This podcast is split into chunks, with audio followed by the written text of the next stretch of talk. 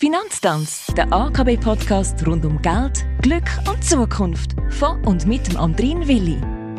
Hallo und herzlich willkommen zum 14. Finanztanz. Das ist der kurzwillige Wissenspodcast von der AKB. Vis-à-vis von mir im Newsroom steht die Anlagespezialistin Regula Simsa, wo spezialisiert ist auf nachhaltige Anlagen bei der AKB. Anlagen verfolgen immer hoffentlich eine Strategie. Regula, ähm, welches sind die gängigsten Strategien, die Profis für nachhaltige Anlagen anwenden?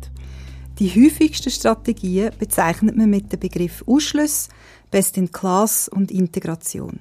Bei Ausschluss definiert man Geschäftstätigkeiten, zum Beispiel die Herstellung von Tabakprodukten, wo man nicht mitfinanzieren will. Oder man definiert Geschäftsgebaren, also Verhalten, wo man ausschließen möchte, zum Beispiel Unternehmen, die in Kinderarbeit involviert sind.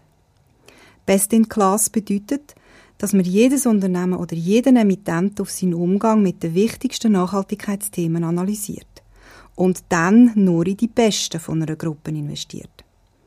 Und unter Integration versteht man, dass in die traditionellen Finanzanalyseprozesse ESG-Kriterien mit einbezogen werden.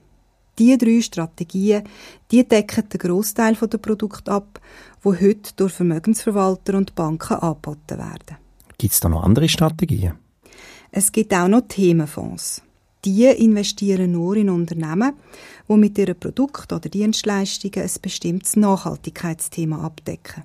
So zum Beispiel erneuerbare Energien. Da muss man aber genau hinschauen. Ist der Umsatzanteil im gewählten Thema hoch genug? Müssen die Unternehmen ebenfalls weitere ESG-Standards erfüllen oder ist das Thema das einzige Selektionskriterium? Und weiter gibt es auch die Strategie, auf die Unternehmen oder Emittenten, wo man investieren will, einzuwirken, damit sie ihre Nachhaltigkeitsleistung verbessern. Das nennt man Voting und Engagement. Ein Wort habe ich auch schon gehört, Impact Investing. Was versteht man eigentlich unter dieser Strategie? Der englische Begriff Impact steht für das, dass man will eine klar definierte Wirkung mit seiner Investition erzielen um diese Strategie von anderen ESG-Strategien abzugrenzen, ist es heute allgemein üblich, nur dann von einer Wirkung im Sinn von Impact Investing zu reden, wenn diese Wirkung beabsichtigt und messbar ist. Ein Pharmakonzern als Ganzes ist in dem Sinn, obwohl er neue Medikamente entwickelt, kein Impact Investment, weil das Primärziel ist, mit den neuen Medikamenten möglichst hohe Gewinne zu erzielen. Die fokussierte Strategie von einem Pharmahersteller, die Versorgung von benachteiligten Bevölkerungsschichten oder Regionen mit erschwinglichen Medikamenten sicherzustellen, das aber schon. Weil das Ziel ist, den Zugang von diesen Menschen zur medizinischen Versorgung zu verbessern.